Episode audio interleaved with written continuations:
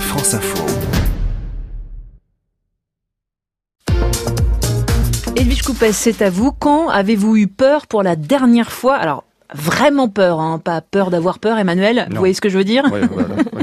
Eh bien, c'est la question que vous vous posez ce matin, Edwige. Prenez soin de vous. Faites de la peur votre meilleur ami. Émotion primaire, comme la joie, la tristesse ou la colère, c'est elle qui nous sauve la vie, hein, oui, depuis la nuit des temps, en mettant notre corps en état d'alerte face au danger. Et pourtant, on la redoute, on la cache, on en a honte. Difficile d'avouer sa peur, surtout pour un homme. Gérard Guerrier en a souffert, enfant en pension, au point, des années après, d'aller la tromper. Ski de pentraide, vol libre, plongée profonde.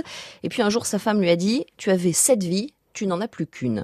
Loin de renier cette peur, il a au contraire décidé d'en faire l'éloge dans un livre paru il y a quelques mois chez Paulsen. Il est allé questionner des aventuriers et des sportifs de l'extrême, non pas pour les imiter cette fois, mais pour comprendre leur rapport à la peur. Alors, qu'a-t-il compris à leur contact? Eh bien que la peur est le meilleur moyen d'exister et le meilleur chemin vers la liberté. Pas de quoi rassurer sa femme, me direz-vous.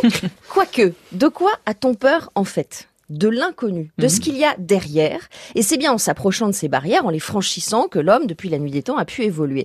Oser aller vers nos peurs, c'est donc explorer, c'est donc oser explorer nos limites pour mieux les dépasser, pour mieux se révéler. C'est donc indispensable, estime l'aventurier Bertrand Picard, pour donner vie à notre potentiel et devenir des êtres libres et heureux. Mais euh, ce n'est pas si facile que ça de surmonter ses peurs, Edwige. C'est exact, d'autant que nous vivons aujourd'hui dans une société qui a rarement été aussi peureuse entre risque zéro et principe de précaution, mais qui, paradoxe, prône en même temps l'entrepreneuriat et la prise de risque.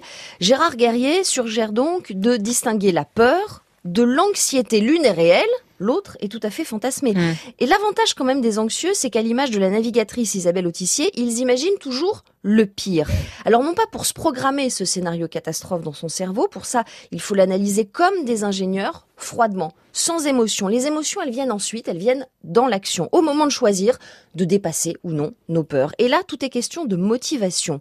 L'ego, le confort matériel ou bien rendre le monde meilleur. Plus nos motivations seront profondes, plus nous serons forts pour faire face à nos peurs. Déclarer euh, son amour, fonder une famille, changer de travail, créer son entreprise, Gérard Guerrier nous voit tous comme des baroudeurs du quotidien et c'est un long apprentissage, non pas pour supprimer nos peurs, mais pour mieux les comprendre et pour ne plus être submergés. Merci beaucoup, Edwige Coupez.